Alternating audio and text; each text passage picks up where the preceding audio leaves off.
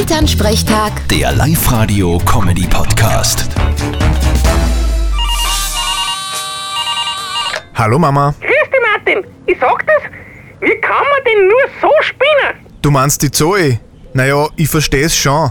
Wenn der Osterhase das Nestel für einen kleinen Ferl am Misthaufen versteckt, der aufgeräut von oben bis unten voller Mist ist und stinkt wie ein Kuhstall, Ja, mein, aber er hat sich doch so über seine Geschenke gefreut und dass er es gefunden hat. ja, und sie haben dann den stingernden Burm im Auto.